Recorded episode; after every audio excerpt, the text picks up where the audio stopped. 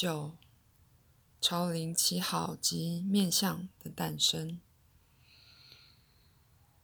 那个冬天，佛罗里达异常的冷，在拖车与小木屋同样多树木的一个区域里，我们的小木屋大约是二十座小木屋中的一个，一个不时髦却相当实用的地方。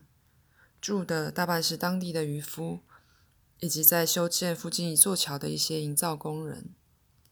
我带着我的手稿，虽然我们是在佛罗里达。基维斯岛上，我们却需要一台暖气，而想游泳也不够暖。我们开车回家时，发现一场十八寸大雪的残迹。我们不在时，有两个学生住在我们公寓里，照顾我们的猫与植物。所以我做的第一件事，就是重新布置每一样东西，使那个地方再变成我们的。几天之后。灵魂永生的教样就来了。罗和我安顿下来，开始校对。三月十三日那一晚又冷，风又大。我们在校对，我看了一眼罗一眼，被居家紧密的亲密感震慑住了。我们俩在工作，猫咪在蓝色地毯上睡觉，天色正慢慢的暗下来。我走过去，吻了吻罗的前额。这样做时，我注意到一种最怪异的感觉：一些不同的事正在我的意识里发生。但那是什么呢？我有点想忽略它。我们有这么多事要做，但我已训练自己要警觉我主观的状态，所以我等了几分钟，然后对罗提及我的感受。同时，猫儿醒了。他们漫步过来，想要引起我们注意。罗建议把他们带到别的房间，以免他们使我们分神。所以我们走进去大客厅，猫跟在我们后面。我是想骗他们进去。刚刚走进门，然后很快关上门。不过我走到窗边，不经意的向外一瞥时，立刻惊呆了。我看到下面街角的十字路口。在当时，真的令我感到惊愕的清晰，好像我这一辈子从未看过它或任何其他的街角。整个景色都赋予一个无法描写的冲刺活力。我无法转开我的眼睛，几乎无法说话。罗发现正在发生某些事，他去将录音机拿来，在我身边准备好。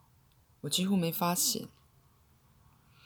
有四小时之久，这样一种狂喜充满了我，使我失落在下面这个景象：好几寸的积雪，车灯疾驰过黑暗，精美的私密阴影，全都被赋予了无法形容的一种超级生命。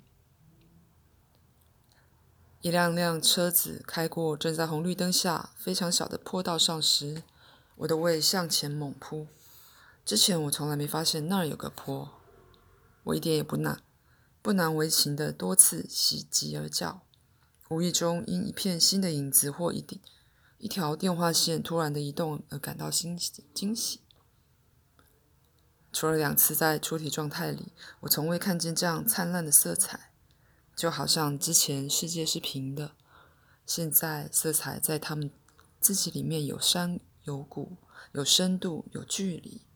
街道对过去的田野荆棘丛生，雪像个活的海绵，对每件东西反应。当车头灯扫过这活生生的雪，我几乎无法忍受。汽车开过时，我感觉我觉察到在他们每个之间的正面关系。我想。有弹性的，而我感觉到发生在某一辆车与另一辆车之间空气的改变。当一辆车转弯时，所有这些突然美完美的改变，以及这个动作与其他东同时发生的动作之间的一体性，这惊艳的巅峰涉及不断在风中吹的一张皱成一团的报纸。我是其飞翔的一部分。尽管当时我不可能描写我的感受，后来那事件变成一首诗的一部分。当我真的在看着那张纸移动时，所有我能说的只是：“哦，哦，不可思议。”不过，一年后的某一天，当我在写作时，那插曲又回来了。只不过我与他已有足够的距离可以描写他了。这三段出自灵魂与必朽的自己在时间里的对话，说明了我的意思。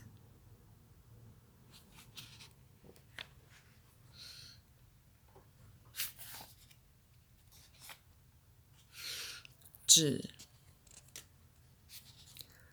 但等等。我看见窗外街上的一张纸，哦，看它动，在空气的波中冲浪，只等着要入最高的浪中冲浪，只等着要入最高的浪中，或跳上空间发光的山，或而飞下谷侧。它降落在一片蓝色暗影旁，那根本不是平板的。却是个平滑、清凉而秘密的生物，被那瞬间的风和光苏醒过来。哦，影子，同时既灿烂又欲暗，在宇宙的这光辉一瞬，你是多么的可爱！现在，哦，现在只动了。我发誓，它自己启启动的。他想。感觉它底下的微风推着他，而兴奋的对之反应。哦，看它走，像只笨蝶掠过，翅膀扑拍，触及却尚未触及，人行道，而又升起，晕眩错乱，它的底面发出噼啪声，而空气摩擦其边缘，发出咿呀的旋声。如果那纸再动起来，我想我会死。我发誓，我无法再看下去，不然我将丧失所有的神智。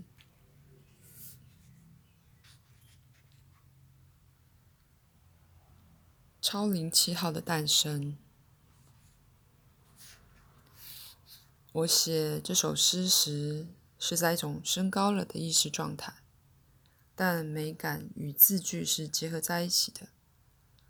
在原始的经验里，字句并不足以表达，本应使我感到极大的挫折。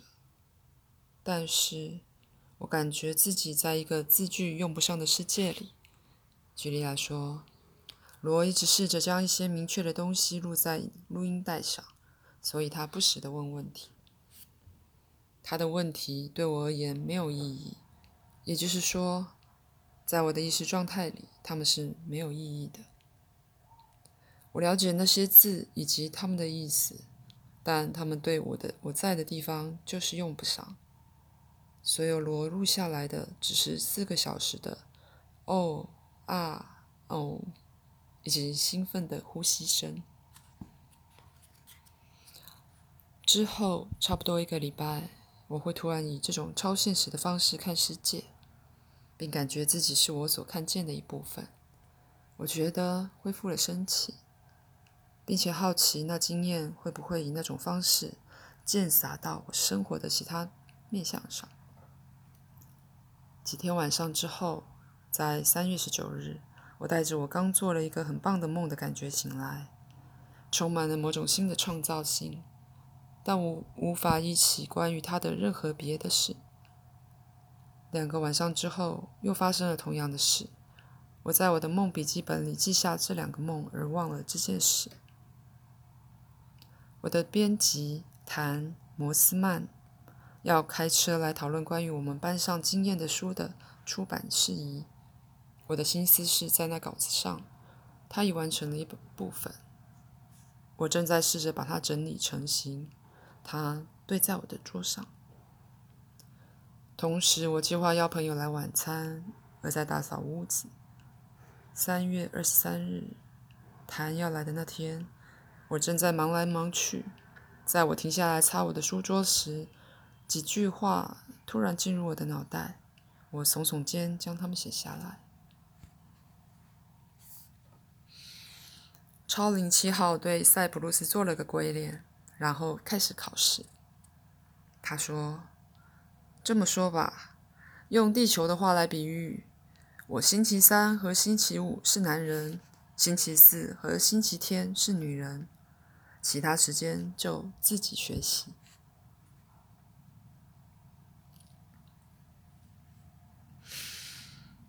现在那是什么意思呢？我心里奇怪。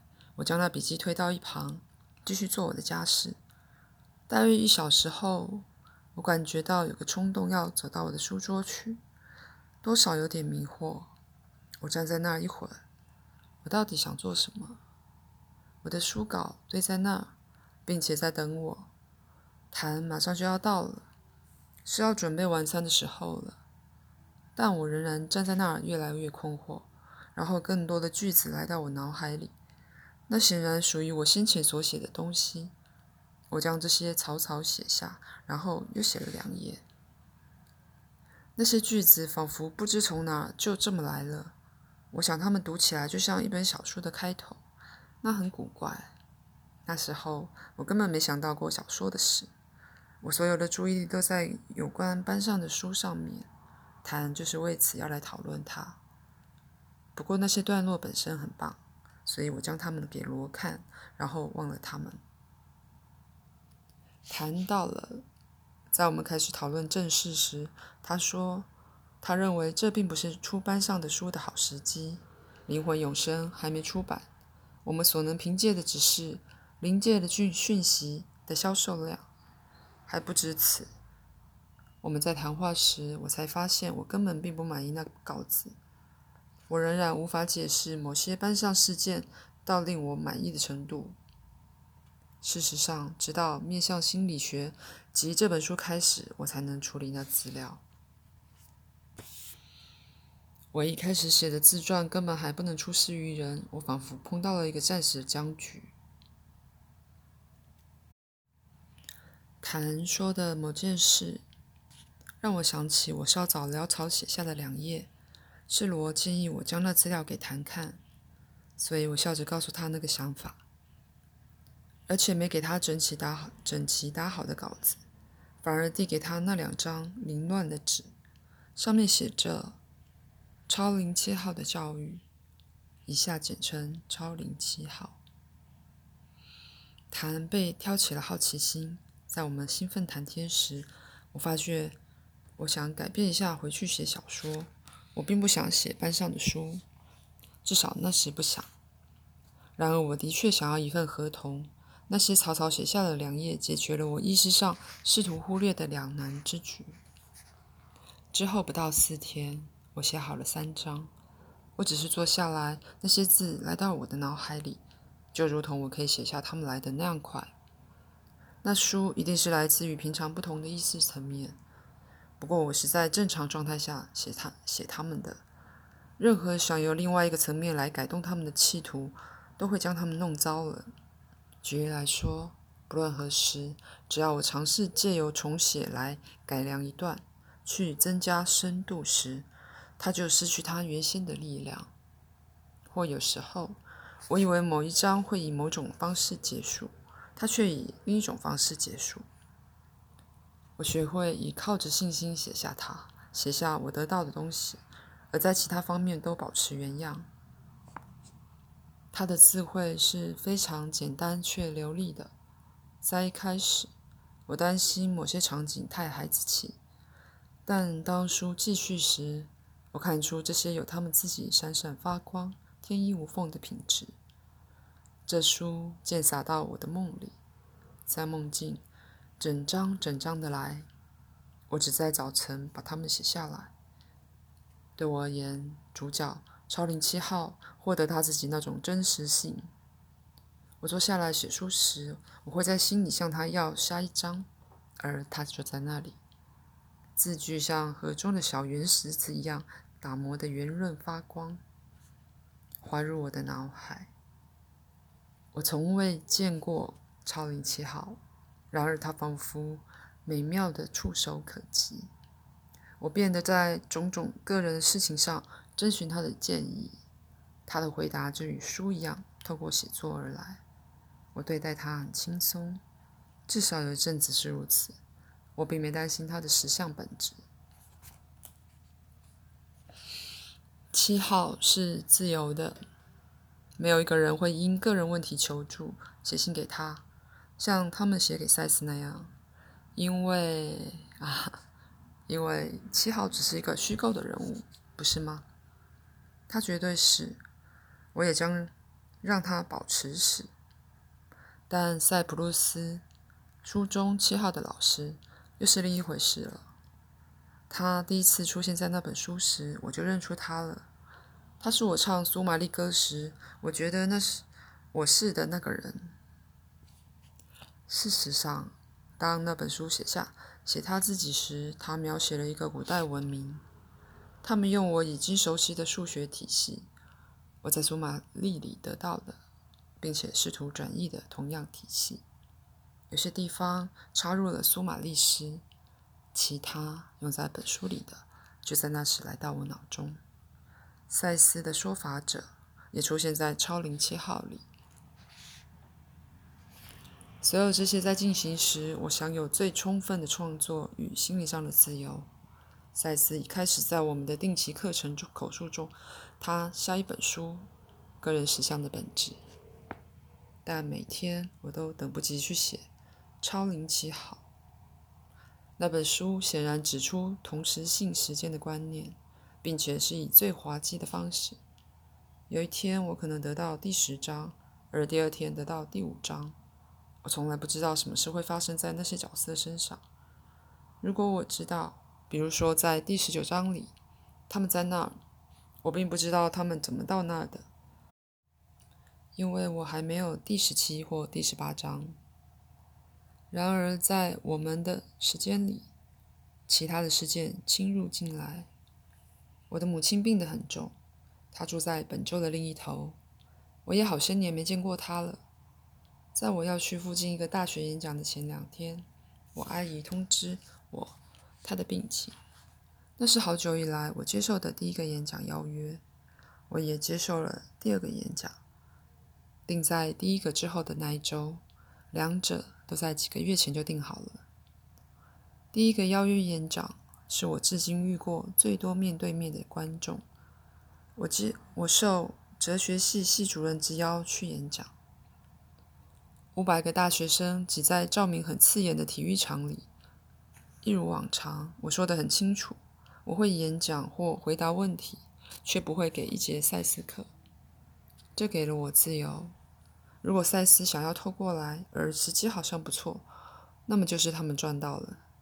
事实上，这只发生过两次，而在赛斯真的说话时，两次都在电视上。他都以极大的戏剧效果这样做。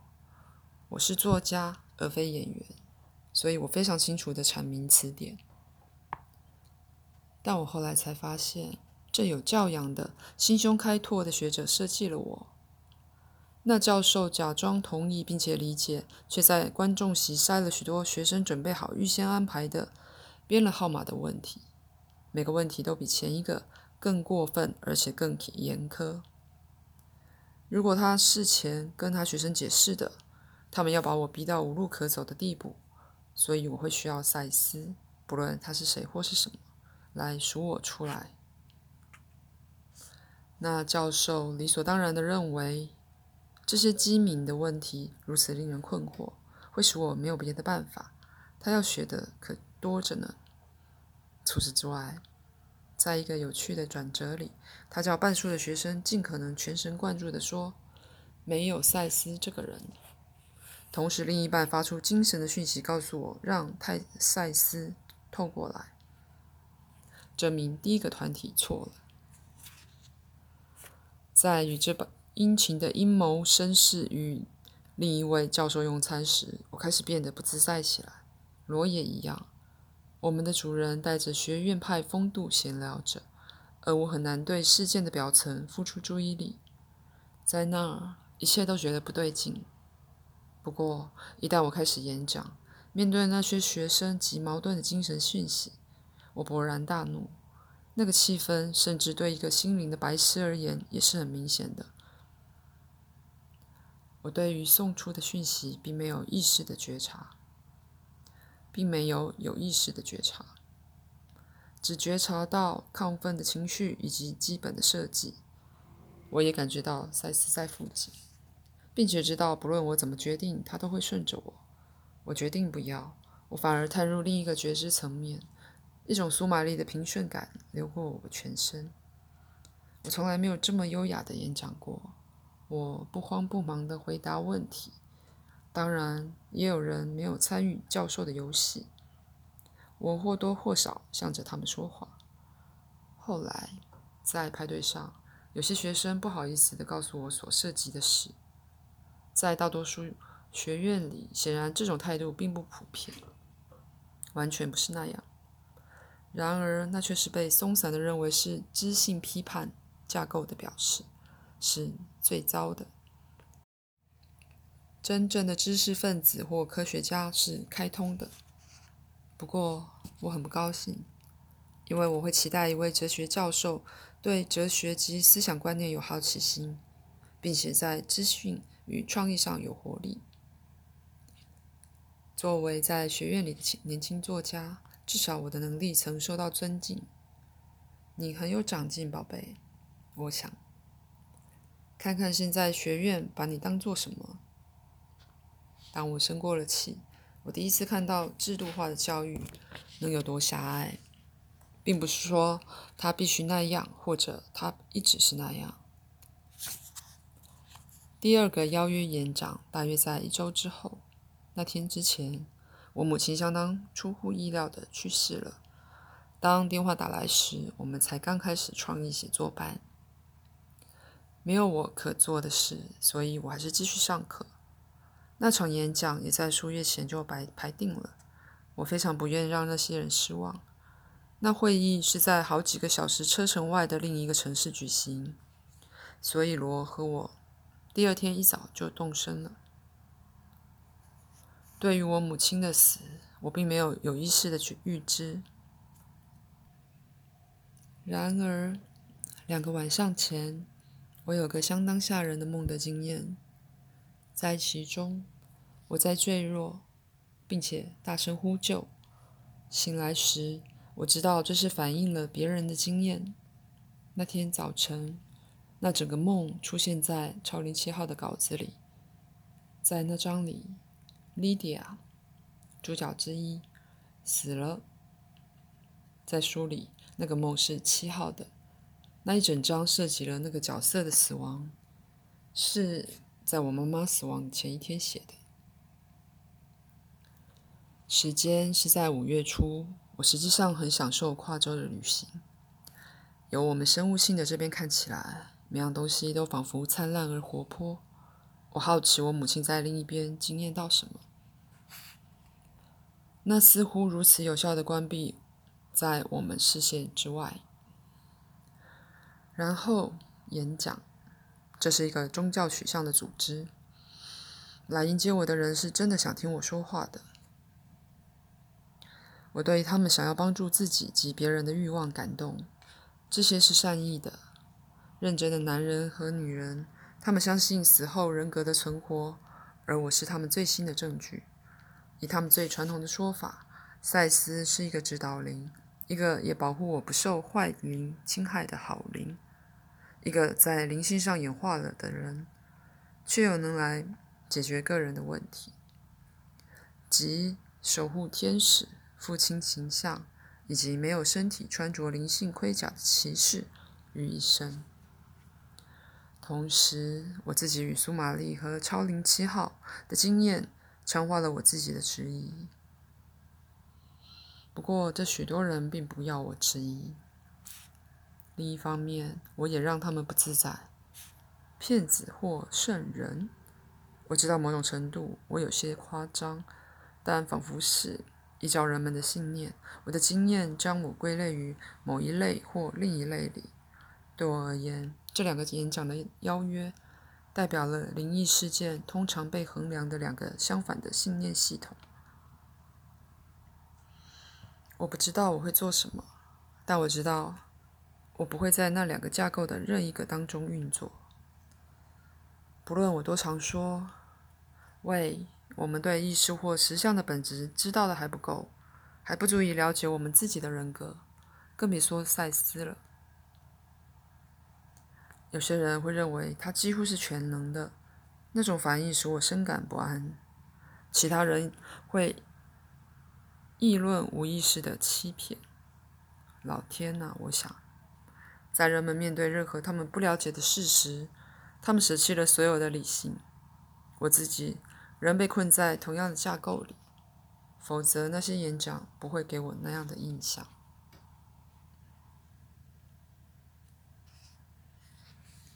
意识运作圈在扩大，同时我正结束超灵七号三部曲。现在我不仅关心赛斯及赛斯二的实相本质，以我们的说法，苏玛丽、塞普勒斯及七号又有多真实呢？所有这些经验又如何符合我们关于人类人格的任何观念呢？他们根本不符合，至少就我而言，我不但是在出神状态替赛斯说话，并且传输他的书，我还在说及唱苏玛丽，以苏玛丽写诗且翻译它，并且写超灵七号。我至少在用七种分别的意识层面，并且还相当轻松的将它们换来换去。我的运作圈显然在扩展。但在我的观念世界里，有些东西必须扩展。我不知道花了多少时间，试图找到我能接受的答案。到了六月末时，我已写完了《超龄七号》，正准备把最后的稿子打字。那本书只花了我三个月。我的脑子是在那个上面的，而非在任何问题上。有天晚上，我突然被给予我所需要的。一个新的架构，或至少是它的开始。我正在看《超灵七号》的稿子，写它这么好玩，让我几乎觉得遗憾，它已结束了。下一分钟，我认出我熟悉的某种意识的加速。我知道，如果我要他们的话，还会再有六本超龄的书。整个系列一个粗略大纲冲入我的脑海，在一瞬间。我看见分开的那些书，涉及内容以及他们每一本如何切入整个的模式。我仍对这新的创造性资料感到惊讶。我尽可能快的写笔记时，我觉得我的意识又更进一步加速。在几分钟之内，面向心理学便诞生了。每样东西都咔啦一下各就各位。我看见赛斯、赛斯二、苏玛丽。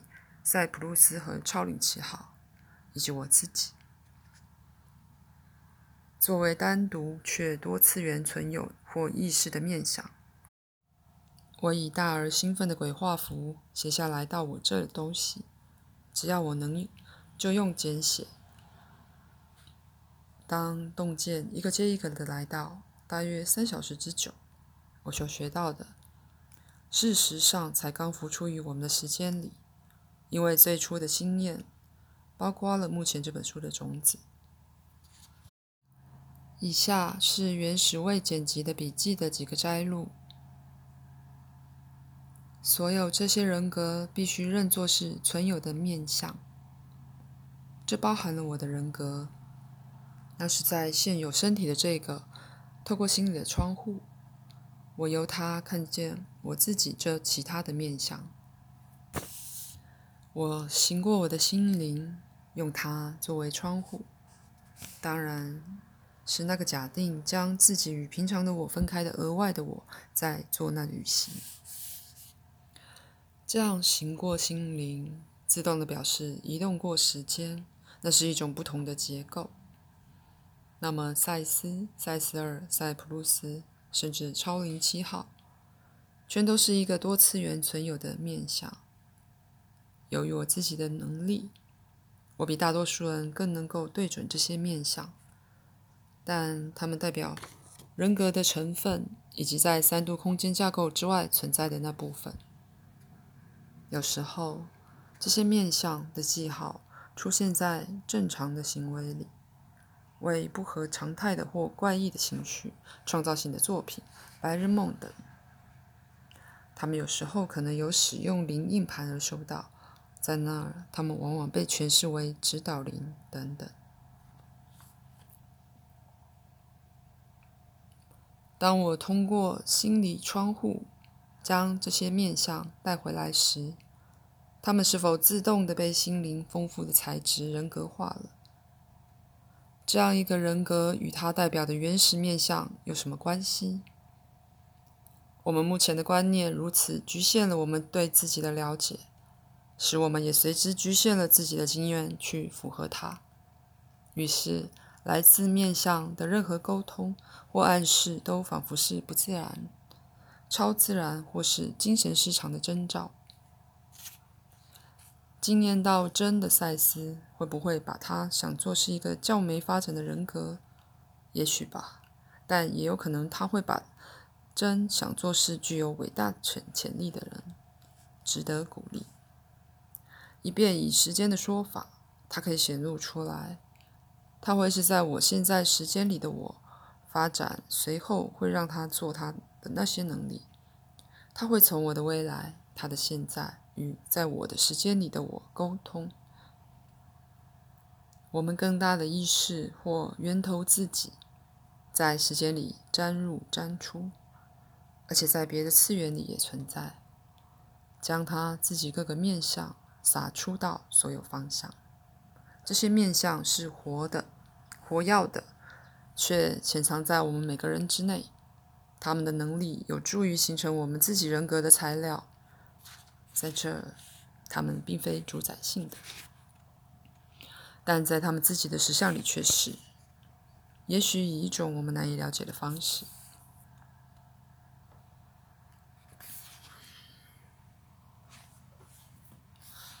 那天晚上，我写了超过二十页的笔记，在此我只包括了几个基本的概念。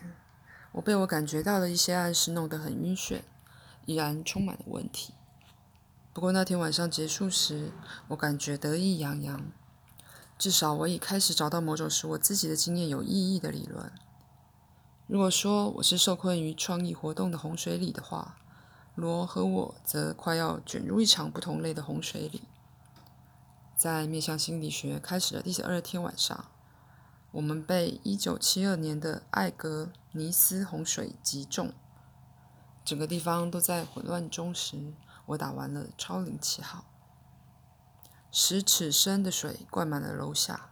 罗和我由二楼看着，没有饮水，没有暖气，没有热水澡，而且到处泥泞不堪。我们遭洪水淹没的车看起来好像一只史前猛兽。他笨重的车体埋在层层烂泥里。我们将一间公寓借给被洪水赶出他们家的一对夫妻。赛斯才刚开始他的第二本书《个人实相的本质》，但那也必须等我们重新获得私密性才可继续。当我们的生活回到正常，我们恢复了赛斯课。每过一阵子。我就会感觉我的面相频道打开了，我会记下仿佛无中生有的大量笔记，同时，我开始有了一连串灵异经验。有些事我跟着赛斯在个人实相本质里给的指导而来的。那事情开始于有一天晚上，我突然开始写我以为是一组小诗、一小组诗的东西，名字叫。灵魂与必朽的自己在时间里的对话，结果那些诗演化成一整本书，而往往必朽的自己所问的问题，当然那些是我的，透过迷幻经验得到回答，然后由灵魂加以解释。那本书才刚结束，我的面向频道又打开了，在一九七三年的夏季。理论的主要部分在我形形色色的意识改变状态里来到。于是我就用这本书的其余部分来做面向心理学的引介。我将它展现为一个观念架构，在其中，我们的经验、直觉、心灵能力及最深的创造性能力都被考虑与探索。我将面向心理学视为看人生以及人格的实质而非实质面向的方法。很显然，这是我的实相版本。透过心灵的几个层面而经验到的样子，我并不提供它作为真理，却作为发现自己的真理的一个方法。我并不把面相当作是个教条，而是作为斩断教条的方法。同时，我尽可能不去用像“在我看来”或“也许如此”或其他限制性的说法。显然。面相，就是在我看来实相的样子。其中将有一些新名词，并不太多。在本书末尾，我会把它们包括在词汇表里，以方便参考。